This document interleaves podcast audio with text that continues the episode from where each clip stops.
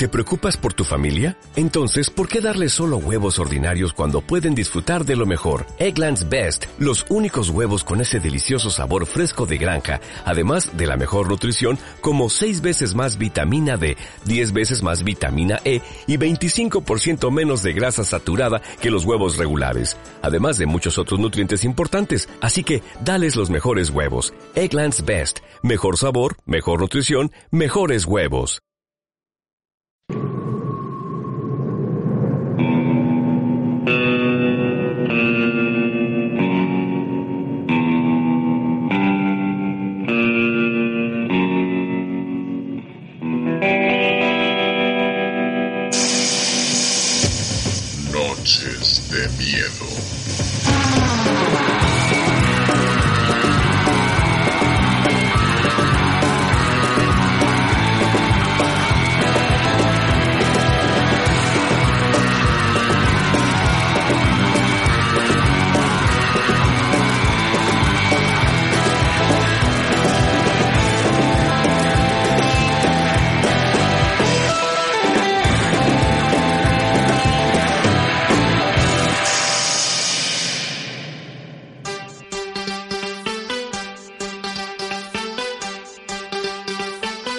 Noches, bienvenidos, soy Salva Valero y esto es Noches de Miedo. Esta noche tengo conmigo de regreso a Ivalia Pérez. Ivalia, muy buenas noches. Muy buenas noches, Salva, ¿qué tal? Muy contento, Ivalia, de volver a tenerte por aquí de nuevo. Y yo de estar por aquí.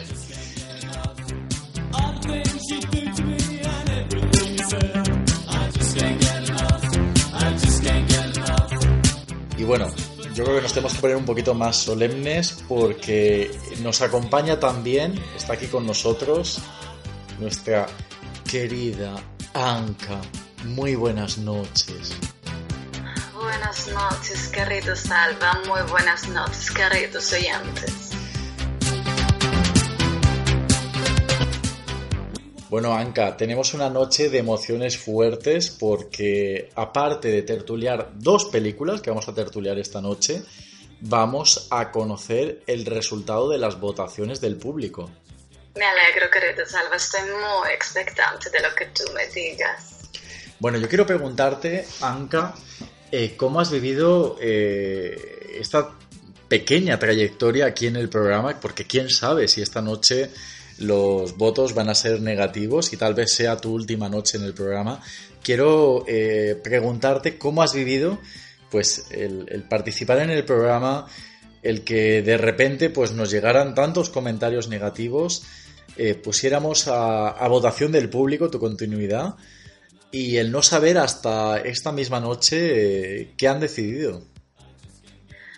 Pues con mucha emoción, querido, la verdad ha sido tantas emociones desde que llegué, desde que decidí exponerme al público, desde que me diste la oportunidad, desde que he estado hablando con más seres humanos, desde un tete a tete, desde un igual a igual. Y en realidad lo he vivido con gran expectación, querido, la emoción de no saber, de generar polémica, de que la gente opine, lo he vivido con emoción, credo. Una necesita este tipo de cosas cuando está no muerta.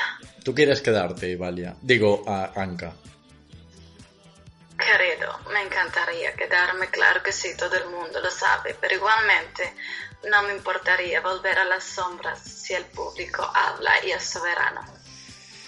¿Qué, ¿Qué vas a hacer si al final no continúas aquí en el programa? Pues querido, lo he estado pensando y creo que me daré un pequeño festín porque me lo merezco, la verdad. Una es generosa pero también es un poco diva y creo que dejaré llevarme por mis instintos un poquito y quizá vuelva a la ruta, intentaré relacionarme con los humanos de otra manera, quizá, querido.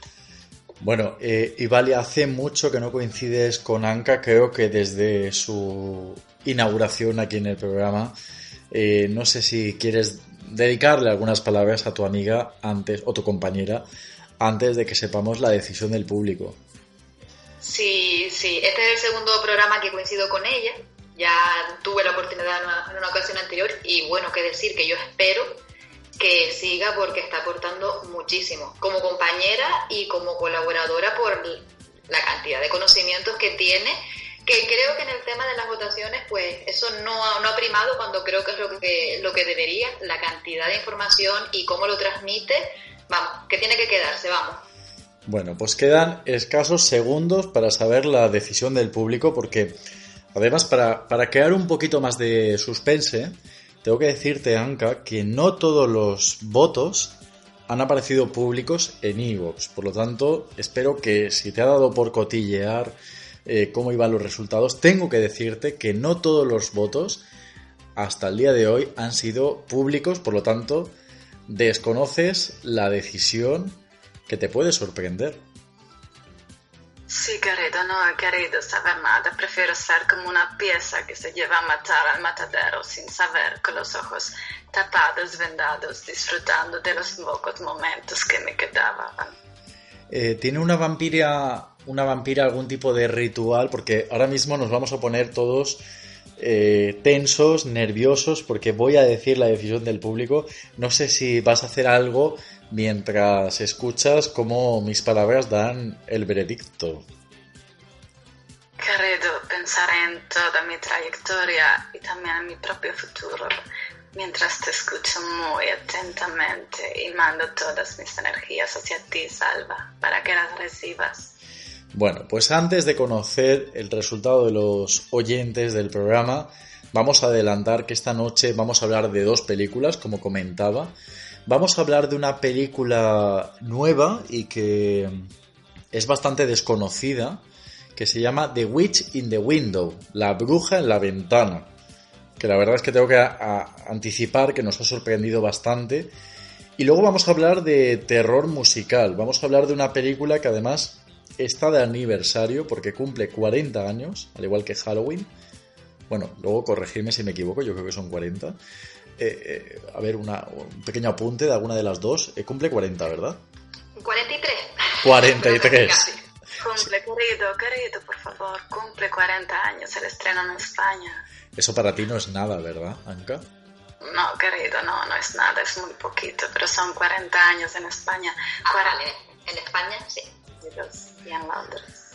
Vale, pues cumple 43 años un musical que yo creo que tenía que estar aquí en Noches de Miedo, que se llama The Rocky Horror Picture Show, que además yo creo que nos va a dar mucho juego a la hora de tertuliarlo Primero hablaremos de Witch in the Window, la bruja en la ventana, y luego hablaremos de Rocky Horror Picture Show. Pero antes tenemos que salir de las dudas porque Anka, si el resultado es negativo, eh, esta noche, lo siento, querida amiga mía, inmediatamente dejarás de participar en esta grabación y nos quedaremos solo Ivalia y yo. Así que yo creo que es mejor no dilatar ese suspense y si estáis preparadas, vamos a conocer la opinión del público. ¿Estás preparada, Anka?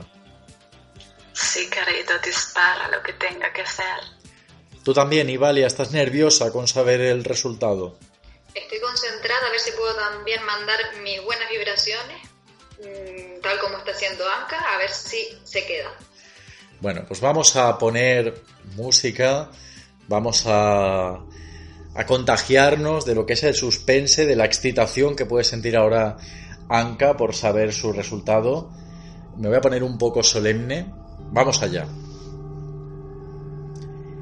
Esta noche, en Noches de Miedo, vamos a conocer el resultado de la audiencia porque los oyentes de Noches de Miedo, con sus votos a través de Evox, han decidido que Anka tiene que continuar en el programa con un 97% de votos positivos. ¡Wala! Anka, continúas en el programa.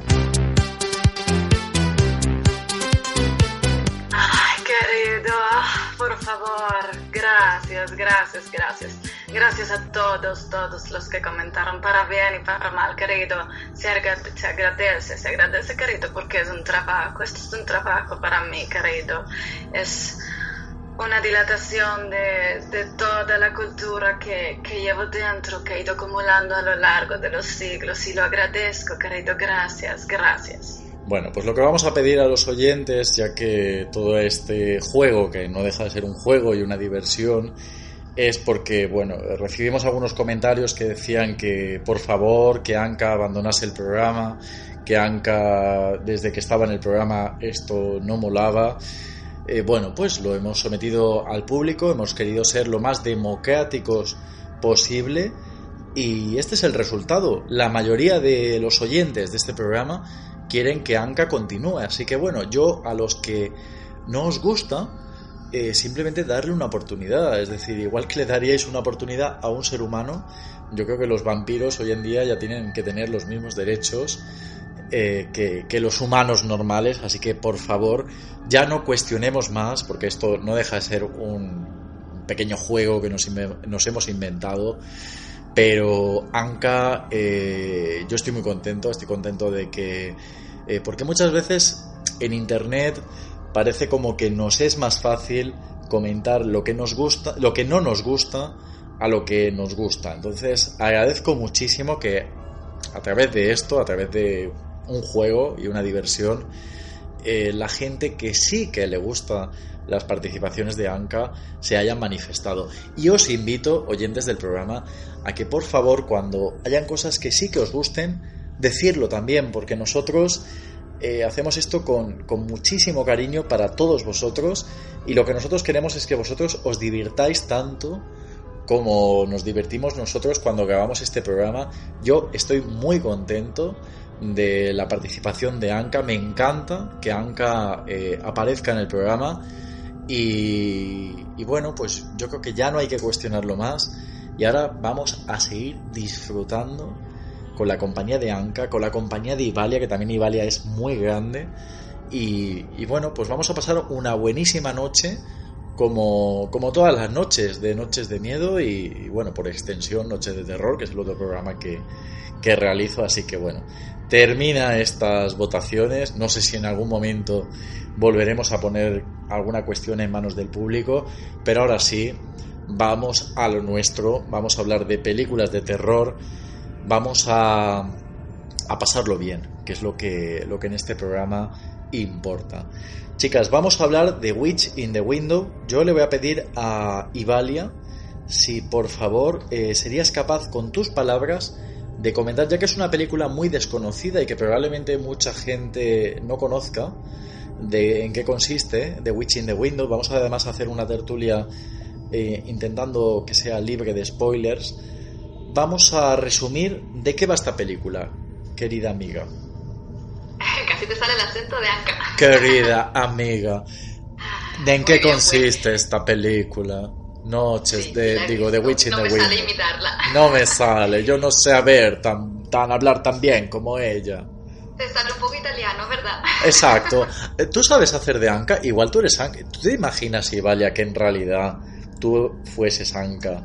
Y ahora mismo estoy grabando con una única. Pero mi acento canario creo que me delataría. O sea que no estoy. Creo que, creo que, ni tan mal me ha salido, ¿eh? No estoy grabando con una única persona, ¿verdad? No me estoy volviendo loco. ah, lo dejo en el aire. ¿Quién sabe? ¿Quién sabe? ¿Quién sabe? ¿Quién sabe? Pues Ivalia, cuéntanos, ¿de qué es The Witch in the Window? Esas películas que a veces se me ocurren a mí mandaros como, como deberes. Sí, sí, y te lo agradecemos. Sobre todo porque son ese tipo de películas que pueden pasar muy fácilmente desapercibidas y, oye, que de vez en cuando hay alguna que otra joyita o alguna que otra película que, oye, pues está muy bien. Eh, es una película, trata, es la historia de una familia, madre, padre e hijo, eh, disfuncional, entre comillas, en el sentido de que eh, el marido está un poco apartado ya de, de, la familia y el niño, que tendrá unos 12, 13 años, tiene ciertos problemas pues, con internet, problemas con la madre, un poquito problemas de comunicación. Y el padre se lo lleva con él a una casa que quiere reformar eh, para luego vender. Ese es el, eje de, en el cual, eh, a raíz del cual gira toda la película, que es que en esa casa corre cierto rumor de que vivía una señora, y hasta aquí puedo leer, creo yo, sin hacer spoiler, porque no quiero meter mucho la pata, Pero bueno, si todo gira en torno al concepto eso de casa donde hay cierto ente, las relaciones que, se generan en torno a ese padre, eh, padre-hijo, con el entorno, con la madre, pero sobre todo el eje es la casa. La casa, digamos que la casa tiene un elemento extra y que este elemento extra pues parece ser que sea lo que dice el título, ¿no? una bruja o, una aparición, ¿no? Exacto. El título ya de por sí mm, ya es bastante elocuente y sí, eh, corre el rumor, existe la leyenda de que había una señora eh, en la ventana y bueno, pues esa es la vivienda donde eh, padre e hijo van a estar viviendo, evidentemente, mientras la reforman. Y empiezan a suceder mm, cosas un poquito extrañas. Pues sí, vale, yo me ha parecido una película muy interesante que tertuliar aquí en el programa porque algo que me ha gustado mucho y yo creo que es algo muy latente en esta película es que es una película de muy bajo presupuesto. Son de estas películas que yo creo que el equipo y las personas que lo realizan en ningún momento se imaginan que, va a tener determinada repercusión.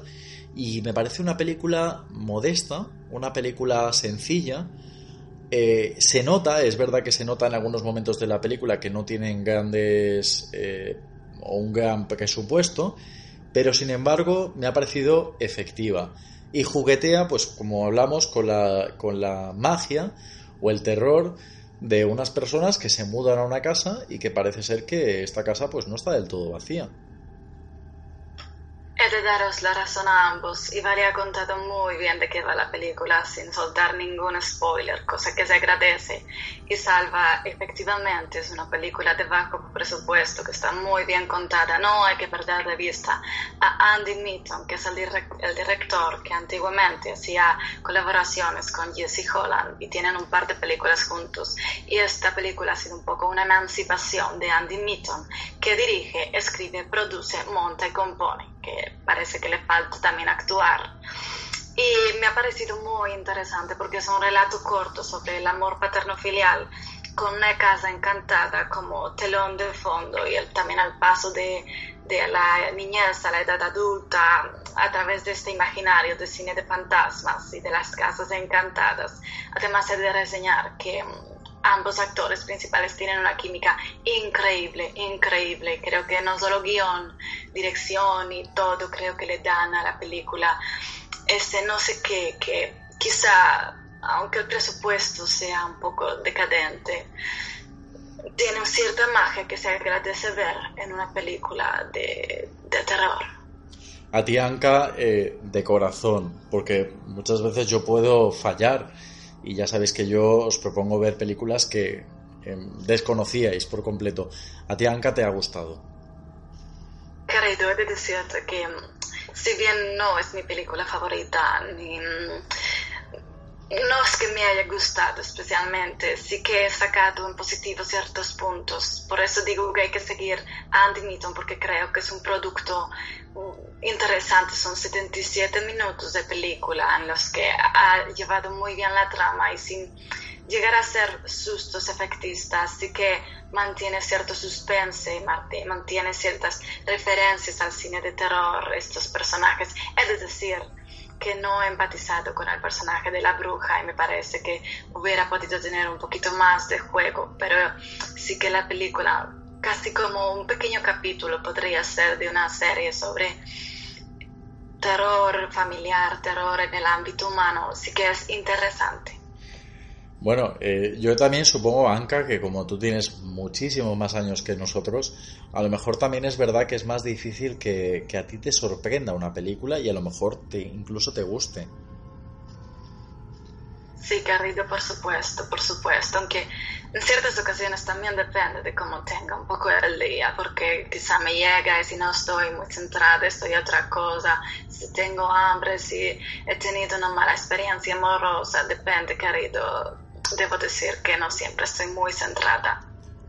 Ajá. Eh, por cierto, Anka, mm, off topic, aunque no tenga nada que ver con la película, eh, ¿estás más tranquila con esa persona que, que me decías que te estaba siguiendo? Pues la verdad, querido, me siento como en una película de Hitchcock, en la que soy dueña del suspense y vivo un poco en una paranoia constante.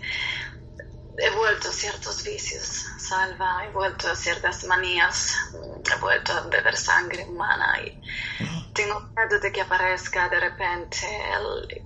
Tengo miedo, Salva, vivo como en una, un caos calmo, carito, no sé.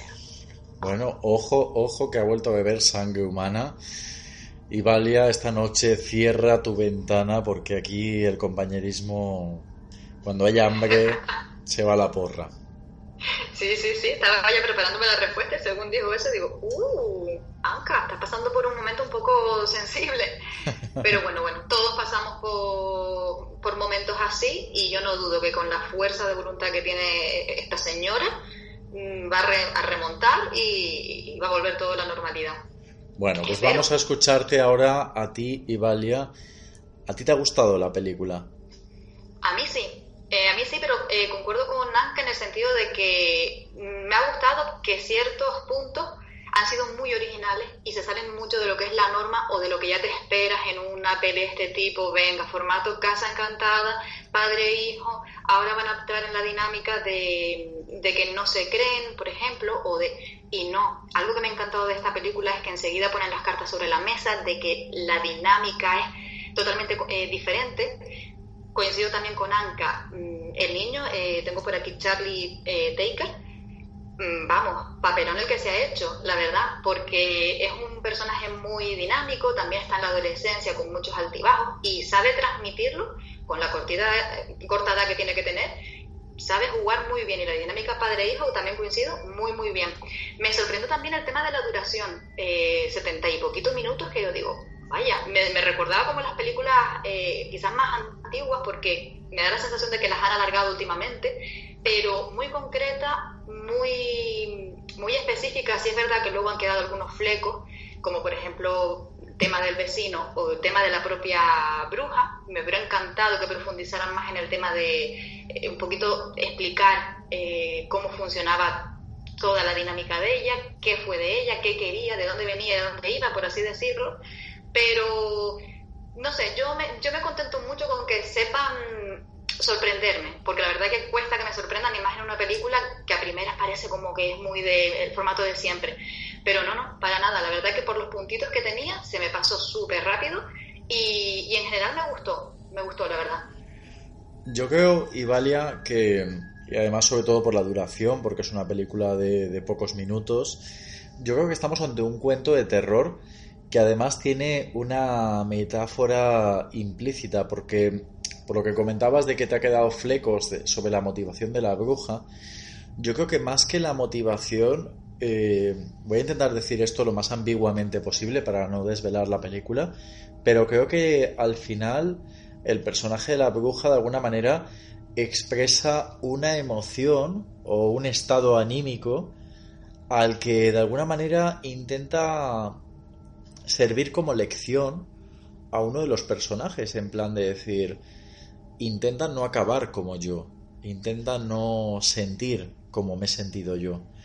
Y a mí es donde me ha gustado la película. Yo creo que estamos ante una película de un terror muy psicológico, muy emotivo, tiene una emoción implícita, como comento, y bueno, pues la pongo un poco en la línea de películas aunque sé que va a haber mucha gente que no la pueda comparar con estas que voy a decir, pero porque están bastante sobrevaloradas, pero yo creo que está un poco en la línea de déjame entrar o déjame entrar era la del racismo, ¿verdad? La del chico este negro que Déjame salir, creo. Déjame salir.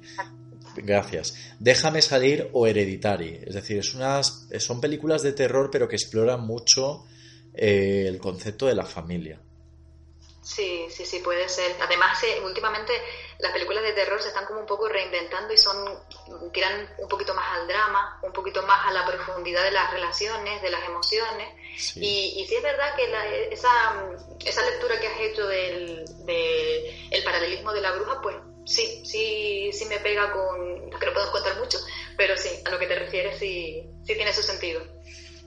¿Te, parece, verdad? Vamos a ver qué opina tu compañera vampira. Pues querido, para continuar con lo que decías del tema familiar y de que es un terror que habla de la familia, es decir, que el director tiene cara de muy buena persona, querido, es muy apetecible. Y, y es decir, que los temas que he encontrado en la película que más me han llamado, porque una cuando se acerca al cine de terror, querido, lo que quiere es que la transmita, no quiere sustos fáciles y esta película no los da. Quiere, quiere temas como esta inseguridad masculina del padre, este tema de la paternidad, del amor, del mundo infantil frente al adulto, de la sobreprotección, de los riesgos externos, de los internos, de esta huida constante, de la responsabilidad en la edad adulta, de lo que nos da miedo, de la propia pérdida de lo que amas y, de esto que, que muchas veces, querido, como en Hill House, retomándolo de nuevo, nos persigue el pensamiento como nuestros propios fantasmas no sobrenaturales de los que somos completamente esclavos. Me parece muy interesante además que las relaciones con Hill House porque eh, encaja bien en lo que comentaba, ¿no? En películas eh, recientes o, historias recientes de terror donde se ha explorado sobre todo el concepto de la familia. Sí, exactamente, querido, porque además no es solo el concepto de la familia, sino todo lo que ella redondea, todo lo que le supone, como esta relación padre-hijo también guionizada y que la película, querido, me parece que habla de la soledad, me parece que todos los personajes son muy solitarios, aparte de este padre y de esta bruja. Y, habla del hogar, querido, de, este área donde moramos, de, lo vivo que está y de cómo una familia nos marca y nos protege, pero también puede castigarnos, querido. Anka, permíteme que te pregunte, ¿has visto más de, esta serie de Netflix, eh, La maldición de Hill House? Sí, querido, no pude evitarlo, la vi completamente de un tirón al final, lo que me quedaba. ¿Y qué te ha parecido? Me pareció maravillosa, querido, maravillosa, me, llegó, me llegó a lo poco que me queda de alma, me pareció fantástica, fantástica, me pareció muy interesante esta historia materno-filial, esta, estas fases del duelo y esta sobreprotección igualmente, esta manera de cómo nuestros demonios nos siguen aullando desde dentro y desde fuera. Yo os tengo que confesar que había tanto hype y había leído tanto sobre el famoso capítulo 5 de La maldición de Hill House que aunque me pareció pues como toda la serie, aunque bueno, voy por el 5, no he visto más, pero eh, cuando llegué a ese capítulo que tanto se había comentado sobre, sobre él, me esperaba un poquito más, es decir, vale, sí, es un capítulo interesante, eh, hay un giro curioso sobre la identidad de los fantasmas, pero Pensaba que iba a encontrar un capítulo que de repente me lo pusiera todo patas arriba. Pero, ¿hablas del capítulo 5 o el capítulo 6, Alba? He visto el 5, he visto el 5, Ivalia. Vale, porque yo del que había escuchado era del, del 6 y mucha gente lo que comentaba era que prácticamente el capítulo 6 podría haber valido como película independiente de terror. Sí. Yo no diría que tanto, pero es un capítulo bastante, bastante curioso y que mete cositas nuevas y a mí mm, me llegó a asustar bastante. Casi que de los, de los que más. ¿Da miedo? Sí, sí, es bastante. Da impresión y por cómo está estructurado y por, y por lo que em, emite, evidentemente. Eh, sí, es que no te quiero contar mucho. Sí. Porque no ha llegado todavía, pero ese episodio es el que se enteró varios planos, secuencia, querido, fue rodado en un día y es muy interesante, yo te lo recomiendo, aunque no sigas enganchado a la serie, yo te lo recomiendo. Ah, pues esta noche, cuando terminemos de grabar, me parece a mí que me lo voy a, me lo voy a poner. Y te recomiendo que lo termines porque yo también terminé toda la, la serie y el último, el último capítulo fue hartarme a llorar totalmente. Te mantiene tan en vilo la, y te mete tanto en la historia de, de esa familia que el último capítulo fue, o sea, ya echarlo todo para afuera y, cerrar. ¿Y cuál es tu reflexión, ya que Valia, tú no estuviste en aquel programa que hicimos sobre Hill House? Eh, ¿Quieres algo? ¿Quieres comentar? Bueno, quieres algo. Seguro que quieres muchas cosas en la vida. Eh, ¿Quieres comentar, mejor dicho, algo sobre, sobre esta serie? Pues yo es que recuerdo mucho la película de La Guarida, que también está basada en, la en el, mismo libreto de, la serie, y, creo que mantiene, a pesar de, corrígeme Anca, pero bueno, no tiene nada que ver, ni director, ni nada de... Simplemente la idea, lo que es el, libro, eh, La maldición de Hill House con la película de la guarida. Pero me recordaba mucho a esa película el tema de los planos largos, donde lo ves y tú te estás esperando el susto y, y te mantiene y no te da absolutamente nada y sin darte el susto te ha tenido aterrada. Esa, ese, esa idea que sí se ha mantenido un poco en, en, esta serie me encanta. Y aparte toda la carga dramática que, que hay, lo fácilmente que te puedes identificar con algunos personajes, me, me encantó, la verdad. Muy bien. Yo sé que Anka a ti la serie directamente te, te, te ha hechizado, ¿no? Sí, querido, me fascinó. Quizá no me llegó a emocionar tanto el final como Ivalia, porque estuve tan, tan, tan hechizada por la serie, creo que me la tuve que ver de tirón, porque sinceramente, aunque yo sea un ser sobrenatural, también tengo ciertos miedos y no podía aguantar, querido. Me estaban, me estaban persiguiendo los fantasmas de esa serie y necesitaba verla hasta el final y quizá perdí un poquito de emoción al final, pero no importa, la disfruté igualmente. Muy bien, muy bien. Bueno, pues regresando a The Witch in the Window, eh, ¿quieres añadir algo más, Ivalia? Pues no, un poquito más. Eh, no sé si ya se ha estrenado en cine, no sé si tienes ese dato por ahí, Salva. Sí. O no sé si es a finales de este mes o fue a finales de octubre. Eh, bueno, la película que yo tenga entendido por ahora en España no tiene fecha de estreno. Vale, es que a eso me refería que pueden ser películas que incluso pasen tan de puntillas y bueno, y más aquí en, Fuerteventura en mi caso, puede ser que no llegue ni, ni al cine. Pero, pero sí, a mí me ha gustado. Yo la verdad que no me gusta tampoco ponerle puntuaciones porque son muchos los factores, pero si tuviera que ponerle una puntuación le pondría un, un seis y medio. Muy bien, bueno, pues yo, yo muy contento de haberte recomendado una película que te haya gustado tanto. Sí, sí, sí. Muy bien.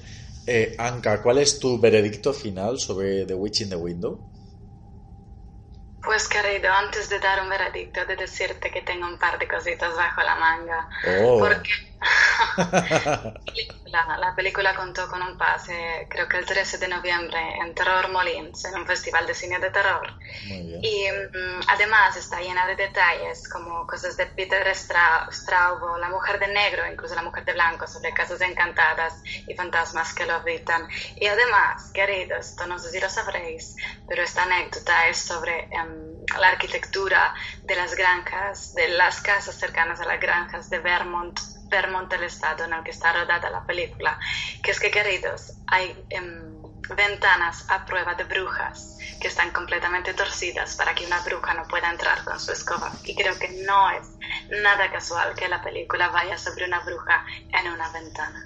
O sea que digamos que se ha hecho eco de una cierta tradición que ocurre en el lugar de donde, donde está basada la historia si bien no sé si es un eco sobre la tradición, sí que está muy ligado porque en la mitología de brujas este tipo de arquitectura real se pensó hacer, hacer a principios del siglo XIX y son em, ventanas completamente ladeadas para que una bruja no pueda entrar con su escoba y aunque nuestra querida bruja no cuenta con ese método de transporte, si es una bruja en una ventana. Yo tengo que decir que para mí hay escenas eh, totalmente solventes en esta película y, lo que hacen que para mí sea una película recomendable. Sin entrar en spoilers, voy a decir que hay un momento en el que, pues, como hemos comentado, es una película de una casa encantada, una película donde hay una aparición. Y me gusta mucho cuando de repente los protagonistas de la historia están viendo que, que se aparece esa entidad y digamos que tienen cierto atrevimiento o cierto valor para acercarse a, lo que están viendo, algo que yo creo que eh, aquellos que hemos vivido realmente una, una, vivencia paranormal, muchas veces nos lo hemos preguntado, ¿no? ¿Por qué no fui valiente y, me atreví cuando vi algo a dar unos pasos y, acercarme a, esa entidad? y esto lo hacen en la película y para mí esa es la escena. Y también quiero señalar que me gusta mucho cuando algunas apariciones están incluso algo escondidas, como ocurre con The Hill House, aunque The Hill House es mucho más difícil de encontrar esos espíritus que, se aparecen, pero hay veces que esta bruja aparece pues fuera de lo que es el plano principal, lo cual le da como una especie de atmósfera algo turbia a, la historia. Así que para mí, y por el motivo por el que yo elegí que, que vosotras vierais esta película, para mí es una película totalmente recomendable. Y bueno, chicas, ¿qué os parece si nos ponemos un poquito más rock and roll esta noche? Eh, sacamos el confeti, la purpurina y nos ponemos a hablar de Rocky Horror Picture Show.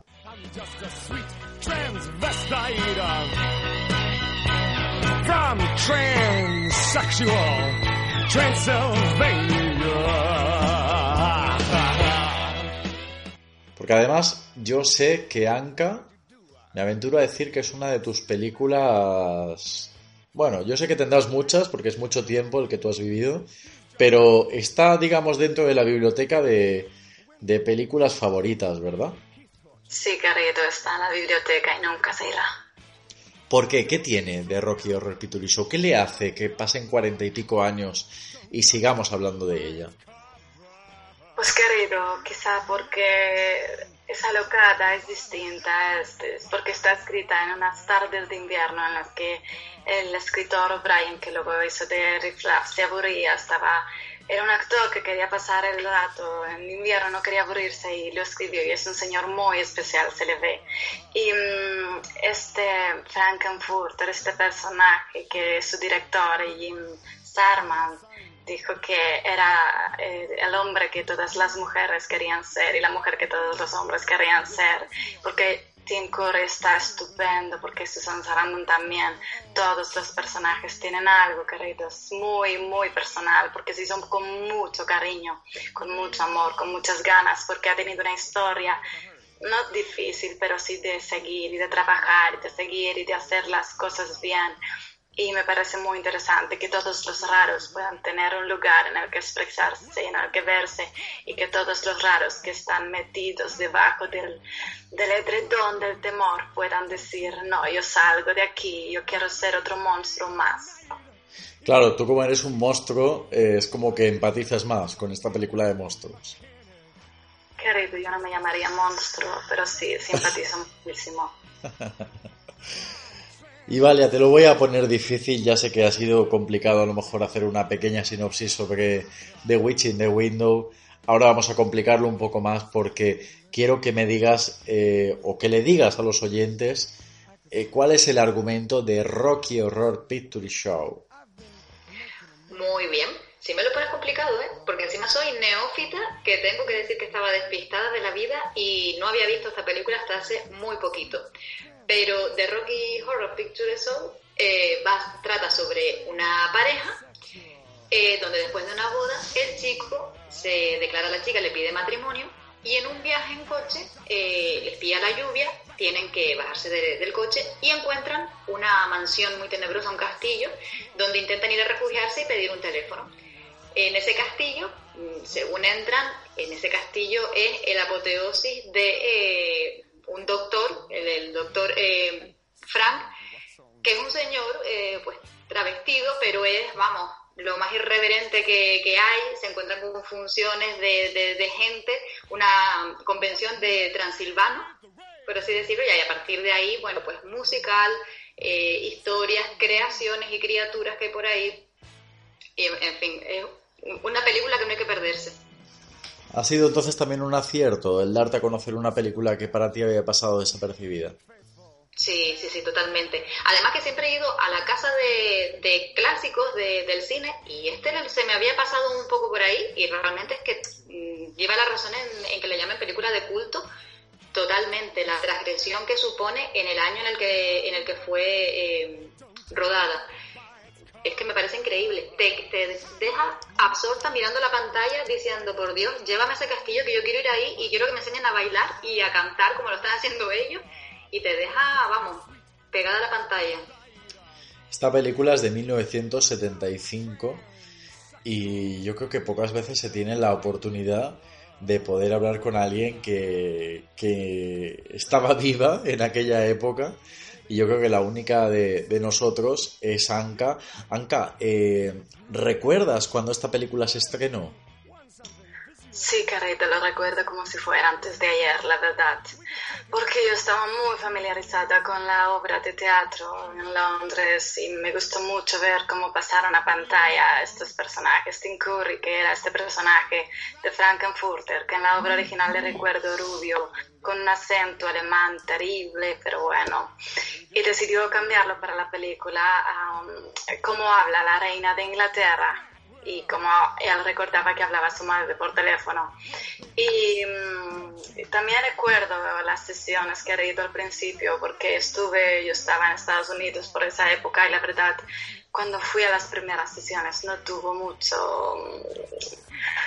mucha audiencia, digamos, pero alguien muy listo en Fox se dio cuenta de que quizás si la ponían a medianoche tendría un poquito más de audiencia y la verdad es que le salió bien la jugada, querido, porque todos los raros salen a la hora de las brujas. Y, y a ver, fueron a ver la película y eran ahí disfrazados con un montón de elementos como confeti, arroz, pistolas de agua, mm, como se dice, periódicos, todo tipo de cosas para eh, referirse a esa película y poder mm, tener una relación para con ella, querido. Y me parece muy fascinante, muy fascinante. Además, esta película que es tan glam rock, que es el, el maquillaje, lo diseñó uno de los... Um, maquilladores de David Bowie y Mick Jagger por esa época. Mick Jagger quería ser Frankenfurter, pero el director dijo que no, que los actores originales de la obra iban a ser los actores de la película, excepto Brad y Janet, que serían actores americanos, que están muy bien, pero a la pobre Susan Sarandon casi se cogió una neumonía. Lo recuerdo como si fuera antes de ayer, querido. Qué bueno.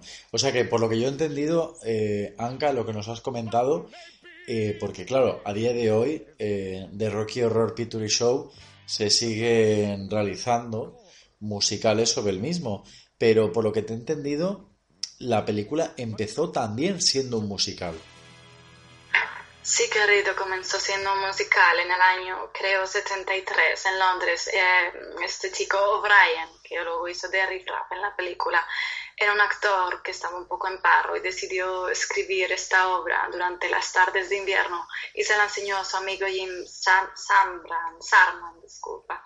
Se la enseñó, él era australiano y decidió que él la dirigiría. Entonces la película, o sea, perdón, la obra de teatro tuvo éxito en Londres y dio el salto a Estados Unidos, donde la gente de Fox se dio cuenta que quizá podría tener cierto éxito llevado a la pantalla, pero claro, ya conoces a la gente de, de, estos monopolios cinematográficos, querían grandes estrellas, querían a Vincent Price como el criminólogo, querían a Elvis Presley como Eddie, que de hecho Elvis quería hacerlo, pero por problemas de tiempo de Vincent Price y no sé qué pasó con Elvis, fue al final Midlove, que en la obra original era otro personaje, era el criminólogo, creo, hizo de Eddie y Vincent Price no fue ese personaje.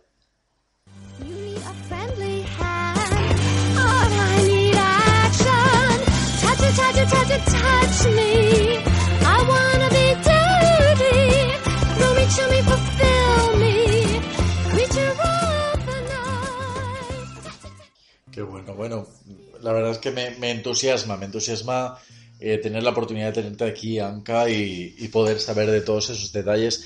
Yo de Rocky Horror Picture Show recuerdo que la alquilé con 21 años.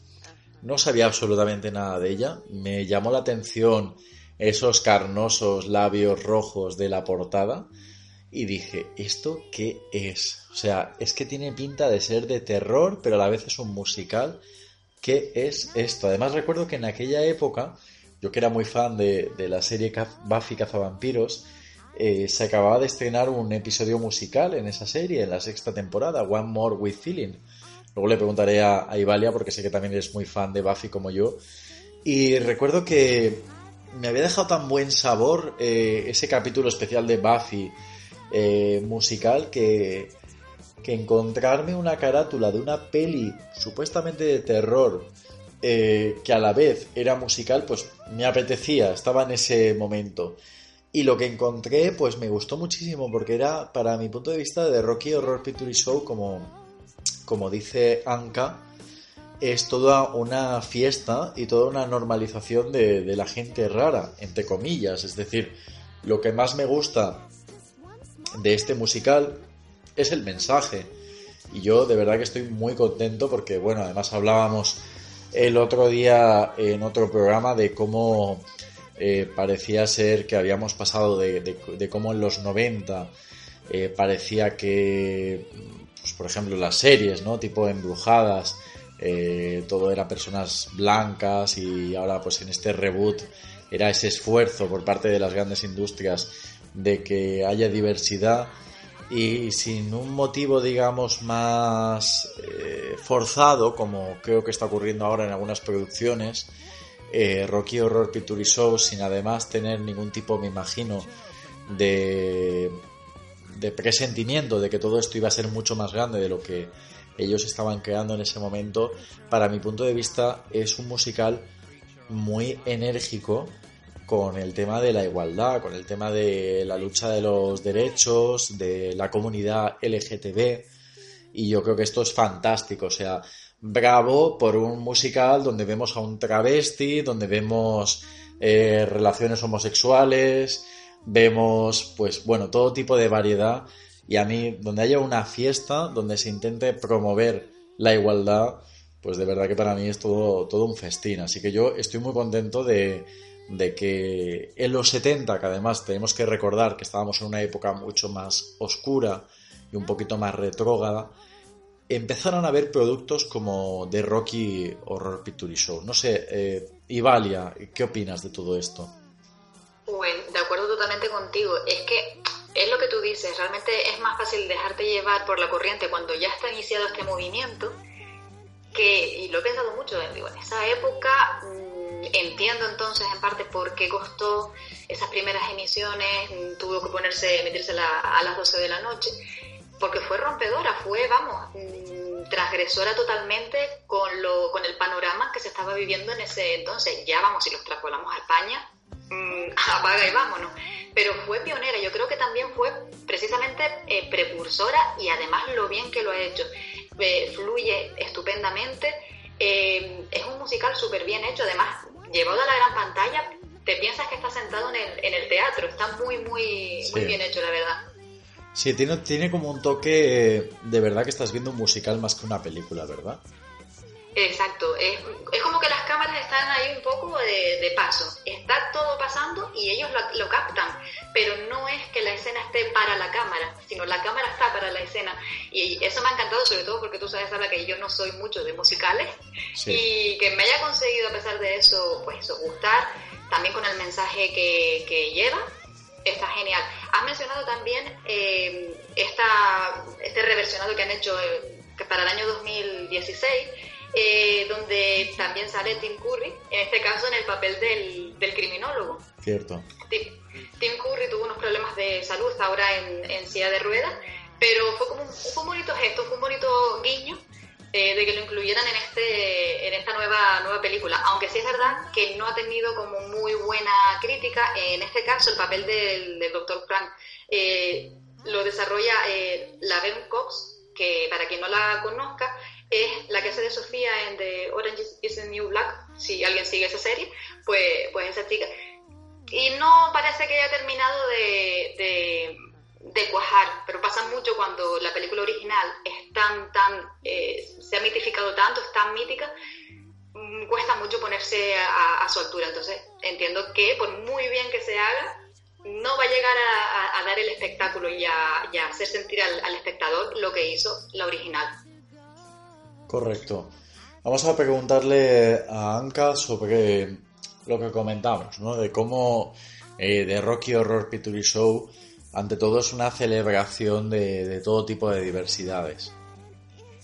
Sí, querido, porque la propia Diana de Gales eh, le dijo a Tim Curry, creo que fue durante una vez en Austria que se encontraron, que, que, esa película había completado su educación y se lo dijo con una sonrisa picarona, con lo cual todos podemos entender qué clase de educación se estaba refiriendo. Y la verdad es que la película es muy interesante porque um, creo que tiene una gran influencia LGTB en cuanto a la liberación sexual, es androginia, además mm, el propio Tim dice que él no estaba haciendo un travesti, simplemente era esa persona. Y esto, esta idea del viaje de Brad y Janet, estos personajes casi virginales que eh, llegan ahí al, al castillo de Frankenfurter con este autodescubrimiento de su identidad sexual y queer y esta normalización de la bisexualidad y de la visibilidad LGTB, creo que es muy interesante, muy interesante. Y he de decir que en cuanto al nefasto remake de 2016, me hizo ilusión ver a Tim Curry porque el pobrecito sufrió una embolia cerebral que le tuvo en silla de ruedas y es muy, muy triste, querido. He visto, buscando por internet, pude ver un vídeo de The Today Show en el que muchos de los protagonistas, que por cierto no cobran por los derechos del DVD, por eso Susan Sarandon nunca quiere hablar de la película, no cobran y de hecho hubo gran crítica a este remake porque es un sacacuartos del libro. Se veía Tim querido, y, he, he, llegado a emocionarme, he llegado a llorar porque esta persona, con lo que ha sido, estaba tan demacrada y tan... Se le veía una mirada que era muy dolorosa, querido, y yo le recordaré siempre como este personaje tan maravilloso, esa sensualidad, esa fuerza, esa energía, querido, que todos deberíamos imitar y valorar, que, que es una pena, pero bueno, nos deja su legado y es muy interesante.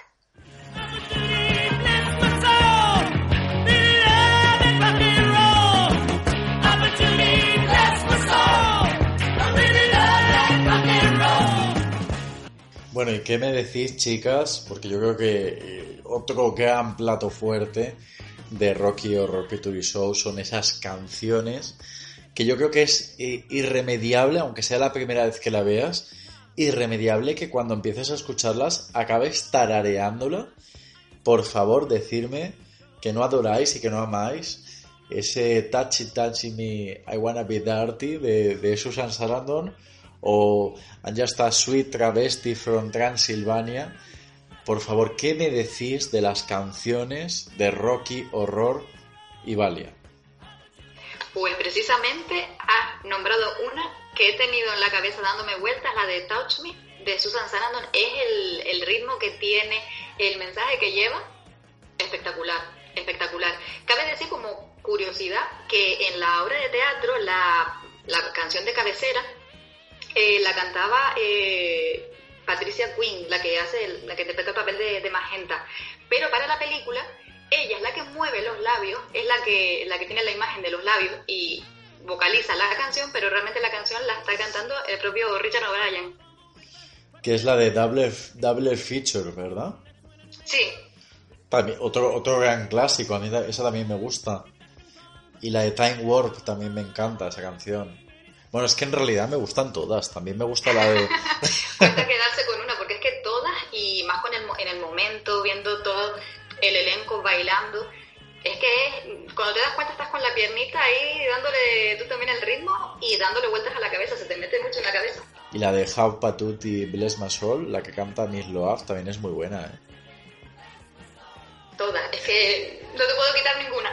Y esa mezcla de, placer y terror, porque fíjate, estamos viendo eh, el personaje de Miss Loaf cantando feliz porque va a ver a su chica y, todo esto acaba luego de repente al acabar la canción en un festín de sangre, esa, esa, esa orgía sexual y sangrienta que, que no deja de ser este musical. Anka, ¿qué te parece a ti la banda sonora? Me parece maravilloso. Y en cuanto a ese último tema, esa mezcla que dices de musical, comedia, horror, me parece fantástico. Que viva la contradicción, Salva, que viva la polémica, que viva. Me parece maravilloso. La de Sweet, Sweet Transvestite, en ocasiones la canto cuando salgo del ataúd, porque no lo puedo evitar, querido, porque me da una vida salir, cantarla, sentirme. Eh, me encanta, me parece maravillosa. Touch Me es una canción que querían que, que la querida Sarandon cantara en pelota picada y ella dijo que no. De hecho, hacía mucho frío en esos estudios y, como he dicho antes, se pilló una pulmonía la señorita. Y he de decir que Time War, queridos, era una canción que no aparecía al principio en la obra me acuerdo, que no aparecía y como solo duraba 40 minutos la obra, decidieron incorporarla más tarde para darle un poquito más de tiempo, para que veáis lo que es la vida en ocasiones, queridos, nadie tiene una bola de cristal. Y en cuanto a la repercusión de este musical, Richard O'Brien, querido, creo que siempre ha tenido en la cabeza seguir, seguir, seguir creando estas ideas locas y más de una ocasión, más de una, más de dos y más de tres ha intentado hacer una segunda parte de, de Rocky Horror Picture Show. Y en la primera ocasión quería hacer, en el año 79, quería que se llamara Rocky Horror Shows His Heels. Rocky Horror muestra sus tacones. Y era una secuela en la que quería contar con el director, con Jim Sarman, con todos los actores, pero ni Jim ni Tim Curry quisieron participar, con lo cual eh, decidió coger todas estas ideas y hacer otra película que en principio se llamaba The Brad and Janet Show, que más tarde se llamaría Shock Treatment, sobre estos personajes en un programa de televisión. Él hace de un médico loco, le acompaña a Magenta, creo que en otro personaje. Y eso fue en el año 81 cuando se estrenó, pero más tarde eh, O'Brien intentó otra segunda parte llamada Revenge of the Old Queen, pero bueno, desgraciadamente en 1993 se paralizaría definitivamente. Aunque he de deciros, queridos, y seguro que muchos oyentes lo saben, el guion circula online y también una cinta con una demo circula online, queridos. Así que los que estén interesados que busquen porque lo encontrarán. Y no contento con eso, lo intentó una tercera vez entre 1999 y 2001 él quiso hacer otra vez de nuevo otra segunda parte que quería llamar The Second Coming y le dio a leer el guion a, uno de los Monty Python que, por desgracia dice que era tal junta de ideas que no se pudo acabar ni el primer acto. Y bueno, Brian solo quería hacer la obra del teatro y si tenía éxito, pues hacer la película, pero me temo que, que no pudo ocurrir, no pudo ocurrir. Y es una pena, porque este personaje de Tim Curry que lleva este triángulo rosa hacia arriba, que todos sabemos que en el holocausto llevaban los homosexuales, un triángulo rosa boca abajo, se haya convertido, se haya reconvertido en un símbolo gay, un símbolo de lucha. Y Tim Curry, aunque es un papel maravilloso que hace, sí que hay se ha querido alejar un poco de él porque han pasado dos cosas. La primera, el imaginario colectivo querido es que se armó alrededor de este personaje tan, tan carismático que se buscaba a alguien completamente musculado y de repente llega él al, al casting que venía de hacer Hair, porque esta recordemos que es su primera película, él había hecho solo apariciones en televisión y obras de teatro, él canta, pone voz en animación y apareció él y le cogieron, pero claro, después, más tarde, la película tuvo tanta repercusión que la gente asociaba demasiado a, Tim Curry con este personaje de, Frankenfurter y él decidió, me genera tanto cariño Tim Curry. Decidió ponerse un poco gordito, como fluffy, dice en declaraciones, porque no quería estar asociado para siempre con este personaje. Y además, en una sesión le echaron de la sala, querido Salva, ¿cómo puede ser? Porque creían que era un imitador de Tim Curry que quería ganarse protagonismo y le echaron de la sala. Pobrecito. La verdad es que es muy interesante, como siempre, Anka, todos esos detalles que, que, de tal manera tan solidaria decides compartir no solo conmigo, sino no solo con tu querido Salva, sino con todos los oyentes de, del programa. Pero yo me he quedado con algo que, que tenía ganas de que terminaras para, para por favor enfatizar en ello. Y es que dices tú que cuando abres el ataúd muchos días, cuando te despiertas, cuando regresas después de tus sueños a este mundo, este mundo imperfecto, eh, te pones a cantar And Swing Travesti y yo te pido, por favor, y, yo creo que, que, te lo imaginabas que te lo iba a pedir en un programa como Rocky Horror Picture Show, que nos cantes algo de este musical tan, tan, tan vivo, tan, tan enérgico. Yo creo que deberíamos de cantar un poco. Oh, Salva, me pillas muy, muy, muy fría, querido. Además, yo tengo un problema que es que nunca recuerdo la letra de las canciones y me las invento todas, todas, todas. Bueno, pues repite conmigo. Touch me, touch me, touch me, I wanna be dirty. Touch me, touch me, touch me, I wanna be dirty, Salva. Pero ahora musicalmente, ahora con música, ahora con encanto. Touch me, Salva. I wanna be dirty. Uy, yo creo que más de uno ha tenido fantasías sexuales escuchándote así. Querido, me encanta. Yo soy muy dirty. Me gusta, me gusta disfrutar de lo que tengo. Y Valia, y Valia se anima a cantar alguna cancioncita de Rocky Horror Picture Show. Uy, que va, que va. Ya está lloviendo, solo con pedírmelo. Pues del musical de Buffy, que sé que eres muy fan. Eh, ¿Del musical de Buffy? Sí. Mm, ¿Cuál es, tu. ¿Cuál es tu canción favorita del musical de Buffy? Eh, no lo he visto. ¿Qué dices? Pero si eres súper fan de Buffy Cazavampiros. Yo soy una fan de pacotilla porque como puedes ver, mm, no tenía ni idea. Yo me quedé en el cómic, salva. Wow, pero el cómic es después de, de que acabe Pues- la serie. Pues imagínate. Oh my god. Vamos a tener que hacer un especial de Buffy, Valia, y ponerte al día. Pues totalmente de acuerdo, porque te digo, me quedé en el cómic y, y empezado, ni siquiera seguí, así que te digo, como fan, mm, tampoco de mucho por mí. bueno, y Valia, yo sé que tú no has vivido, eh, que no estabas viva en el momento que se estrenó esta película, como nos ocurre con Anka, pero sí que sé que has encontrado algunas curiosidades sobre la misma. Sí, muchas ya las hemos comentado, eh, las ha comentado Anka y las he comentado yo, y sobre todo destaca muchísimo lo que comentaba también Anka, el tema de, los opuestos, de de repente eh, mucha música, mucho metida en, metidos en, risas y fiestas, y de repente, por ejemplo, la escena de Eddie, y de repente una masacre que te vuelve los pies a la tierra y dices, uy, ¿qué, qué, qué película es esta? Que, que no es todo aquí felicidad, y, sobre todo eso, jugar con los contrastes. De hecho, la, eh, la idea original era que la película fuera en blanco y negro. eh, lo único que había de color eran los labios de Tim Curry. Y cuando él terminaba su primer número, de repente todo cobraba color. Un poco también eh, apología de la, de la liberación y, de, y del, de lo transgresor, de, de salirse de, de la norma y de salirse un poco de lo que es la mentalidad que podría estar personificada en, en Brad y, Janet a todas la perso- las personalidades que habían dentro de, de ese castillo. Hay muchas, muchas curiosidades, pero digo, casi todas ya la- las hemos comentado, aunque habrán muchísimas más que nadie sabrá, porque habrán muchos secretitos dentro de- del, del rodaje. Otra cosita curiosa, que, que eso sí, eh, es el papel, porque me ha gustado mucho esa, esa actriz y ese papel.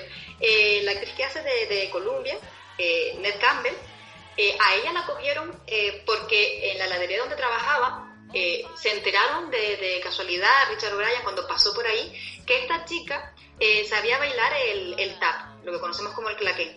Ajá. Entonces, como le gustó la idea para, para todo esto de- de- del musical y la peli, fue a por ella, les hizo una demostración y se quedaron mm, patidifusos con cómo, cómo bailaba. Entonces ya ahí eh, empezó esta chica y bueno, fue una de, esas cuatro personas, de los cuatro eh, actores principales que luego pasaron y quedaron en, en la película. Y además es que se nota muchísimo el rodaje que tienen, el que, que habían venido del, del musical y que les fluye y que se han hecho totalmente cada uno con, con su personaje, pero vamos, increíblemente.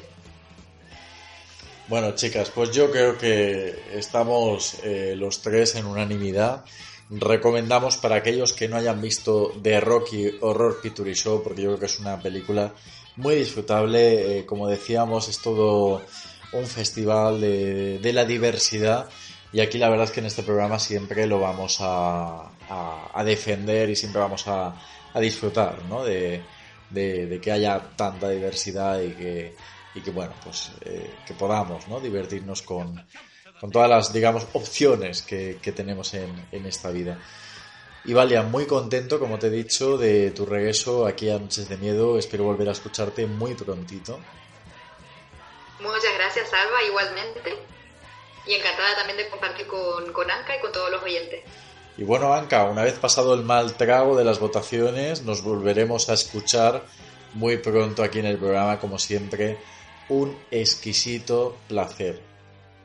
Muchas gracias, querido Salva. Un placer también. Y quisiera robarte un par de minutos, querido, porque Uy. aunque dejo muchísimas anécdotas en el trastero, muchas curiosidades, no puede caer en saco roto que en el año 2011 se hizo una versión de parodia porno. Ah, ¿Y tú eso lo has visto también?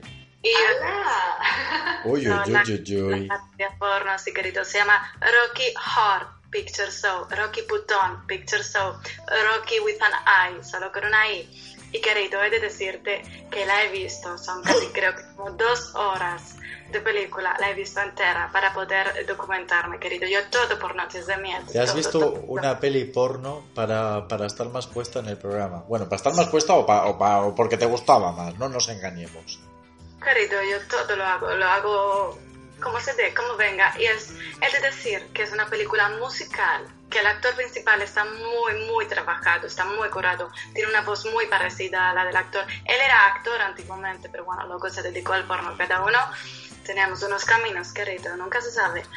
Y está, cuenta con grandes estrellas de- del cine porno, este que hace de Frank and Vince, en este caso no Frank and Forte, sino Frank and Vince, se llama Mac Turner.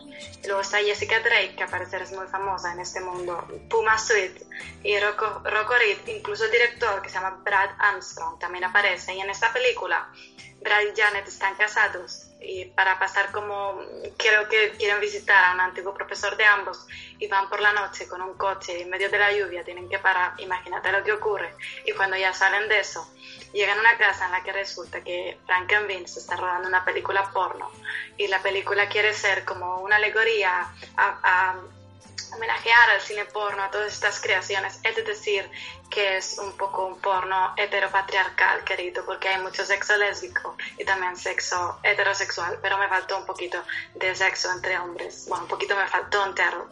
Pero bueno, y he de decir que la película cuenta con 10 premios, nada más y nada menos, de los Oscars del cine porno, AVN. ¿Y una vampira como tú alguna vez ha sido tentada por, el, por la industria del porno? ¿Alguna vez se te ha hecho alguna oferta, vamos a decir, indecorosa?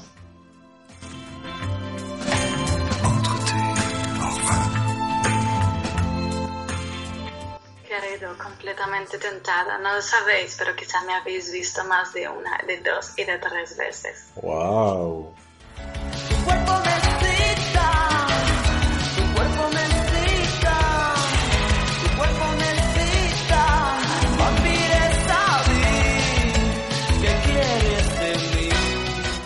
Eso ya para, eso ya para el sector más pajillero de- del programa. Yo la verdad es que no, no, no, no te he visto, ¿eh?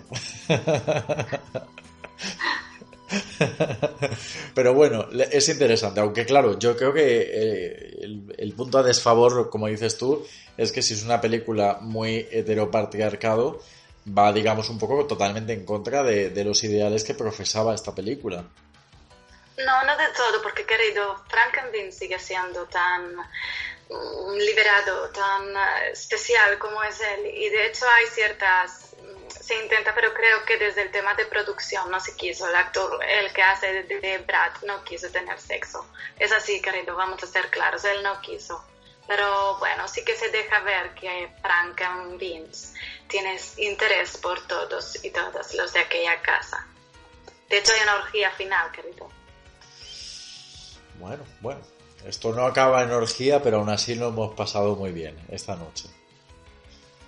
Ah, Desde luego, con este ratito aquí final, ya sabemos que todos, por- si no verla, que igual eso ya no tanto, por lo menos buscarla en internet la vamos a buscar. Tú, aunque fuese para deberes de Noches de Miedo, no estás muy predispuesta a ver esta versión porno, ¿verdad, Ivalia? Hombre, si hay que sacrificarse por el programa, yo me sacrifico, pero no es algo que saliera de mí, vamos. Evidentemente no. que sea sáltate la parte porno porque merece la pena verla. Es una, en el año, creo que por esa época de 2011, por esa época se hicieron parodias, hardcore parodies que se llaman de Glee, de esas. Y se, de la producción es muy interesante. De hecho, tiene uno de los premios que ganó la película. Fue a mejor actor sin, como sin la parte sexual por el personaje del criminólogo, con lo cual es interesante. Recomiendas, recomiendas que la vean. Sí, querido, hay que verlo todo. Todo, incluido el porno. Exactamente, querido. No estamos completos sin el porno. Eso es cierto, de toda película hay algo bueno que se puede sacar. Bueno, Y y una película que ha nacido de algo como Rocky Horror, tiene que dar algo bueno. también es verdad que dentro de lo que es el género de terror, existen muchas parodias porno de grandes villanos del terror. Eh, tengo entendido que hay una película eh, X de Viernes 13, de Freddy, de Michael Myers. igual, no sé, igual algún día podemos em- dedicarnos a, ver estas parodias y, y tertuliarlas aquí en el programa, no sé, a lo mejor inventamos un subgénero dentro de, de este podcast. Cuenta conmigo, querido, cuenta conmigo. No me lo digas muy alto, que si no, la semana que viene te, te pongo a ver porno, ¿eh? Ah, querido, qué, qué situación tan complicada. es que una persona ya de tu edad ya, ya nada le asusta, ¿verdad? Pues no, querido, nada, nada. ¿Y por qué me iba a asustar el porno? No, querido, hay que celebrar, hay que celebrar. Hay que saber incluso lo que está bien, lo que está mal, qué es la referencia, de dónde vienen las parodias, las características más exaltadas, los extremos, querido. Creo que hay que verlo todo porque el cine es sexo y muerte, querido, y el porno es sexo, sexo, sexo. Tú hazte la valiente que yo te sigo aquí preguntando, ¿eh? Que te puedo preguntar dentro del porno eh, qué subgénero te gusta más, cuáles son las filias de, de esta vampiresa. Eso lo dejaremos para otro día, si no te importa. Eso Hoy para, tengo una casa que hacer. para noches de miedo no, para noches de terror tampoco. Habrá que sacar un programa nuevo llamado Noches de Sexo, que seguro que también tendría su público y su audiencia, ¿verdad? Seguramente. En fin, hemos calentado, hemos calentado un poco esta noche de, de invierno. Pues nada, chicas, como os decía, un placer, muy contento de, de que Anka finalmente se quede con nosotros, porque como veis es toda una joyita y, y siempre nos sorprende, a mí el primero. Así que bueno, muy buenas noches, Ivalia. Buenas noches, Salva. Buenas noches, Anka. Muy buenas noches, Anka, querida. Buenas noches, queridos. Buenas noches, Italia. Que descanses esta noche y no dejes la ventana abierta, querida. No dejes la ventana abierta. Pero, de- Lo recordaré. pero después de hablar de porno, Anka, eh, si vas a la ventana de Ivalia, ¿va a ser para morderle o para otras cosas? Si Valia te lo quiere contar. ¿Qué situación más complicada, Salva? Bueno, pues mira, eh, Rocky Horror promueve que hay que experimentar, chica, por una noche eh, Exacto, libertad. hay que hay que probarlo todo en esta vida, ¿no? Exactamente. Bueno, pues muy buenas noches, chicas. Eh, recordarle a los oyentes que en Amazon están mis dos novelas publicadas, The Amosville, Frecuencia Paranormal, para los amantes de- del terror. Y recordaros también que existe la posibilidad de hacer un donativo a través de Evox. Así que bueno, nos escuchamos muy prontito. Muy buenas noches o muy calurosas buenas noches.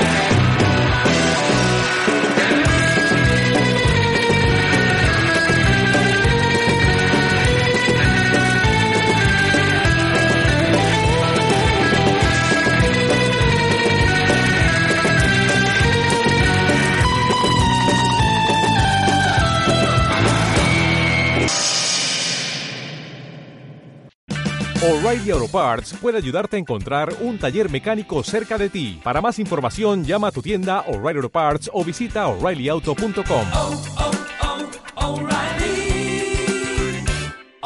Parts.